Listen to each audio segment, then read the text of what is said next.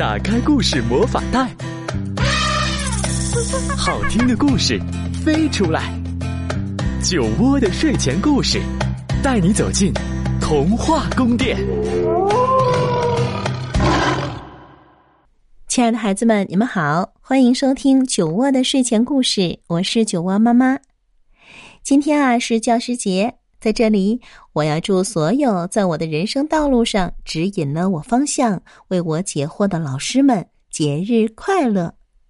那孩子们，在你的心目中，老师是什么样子的？或者你希望你的老师是什么样子呢？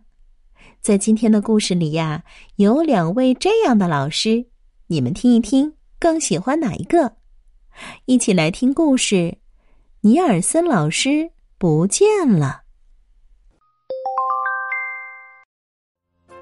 二零七教室的孩子们闹得不可开交，沾着唾沫的纸团粘在了天花板上，纸飞机在空中飞来飞去。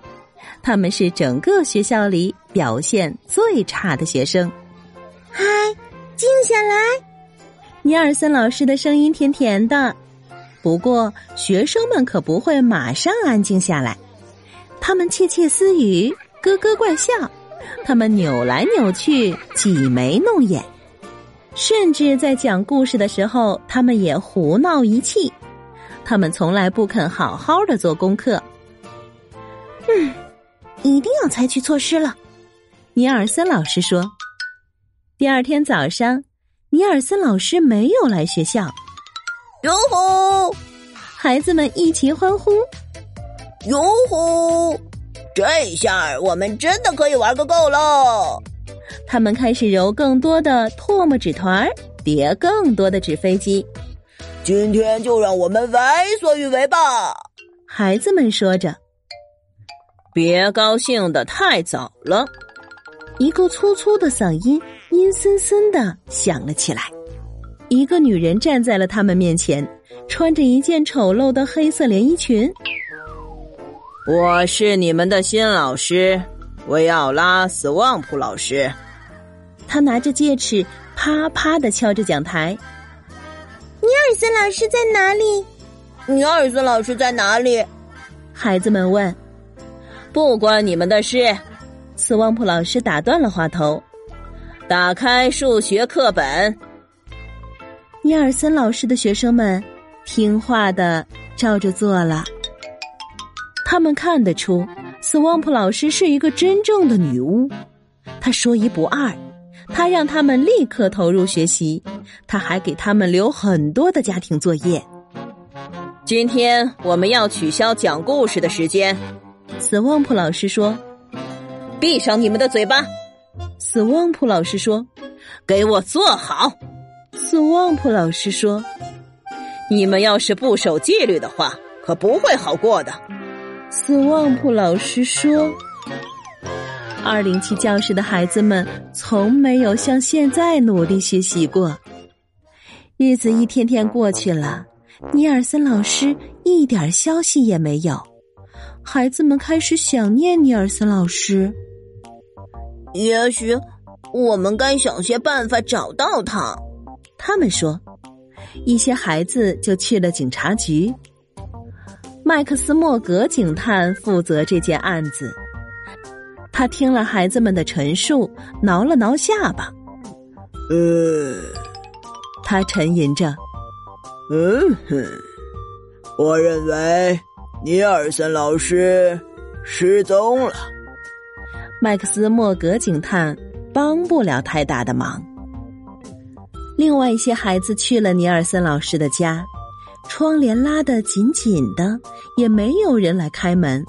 不过，他们却瞧见了另一个人——邪恶的维奥拉斯旺普老师正从街上走来。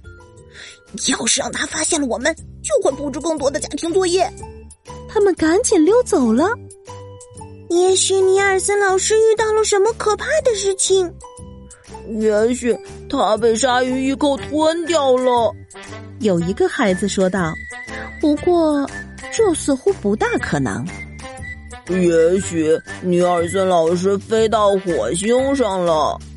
另一个孩子说：“不过，这似乎也不大可能。我知道，号称万事通的孩子大声宣布：“也许尼尔森老师的汽车被一大群生气的蝴蝶带走了。”不过，在所有的猜想中，这最不可能了。二零七教室的孩子们非常沮丧，也许尼尔森老师再也不会回来了，他们永远摆脱不了维奥拉斯旺普老师了。他们听到走廊里传来脚步声，那个女巫来了。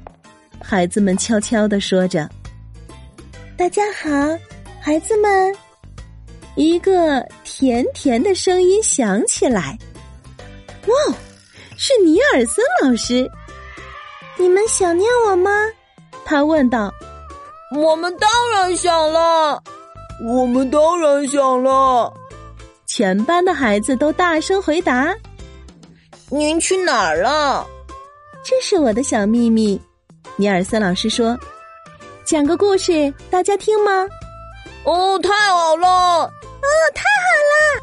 孩子们大叫。尼尔森老师注意到，在讲故事的时候，既没有人吵吵闹闹，也没有人走神发呆。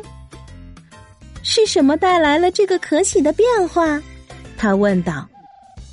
这是我们的小秘密。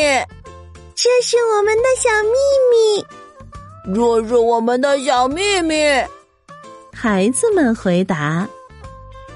尼尔森老师回到家里，脱下外套，把衣服挂进了衣橱，刚好挂在一条丑陋的黑色连衣裙旁边。睡觉的时候，他哼起了小曲儿：“ 我绝对不能说出真相。”他微笑着自言自语。另外。麦克斯·莫格警探开始忙一件新案子，这一会儿他正在寻找维奥拉·斯旺普老师。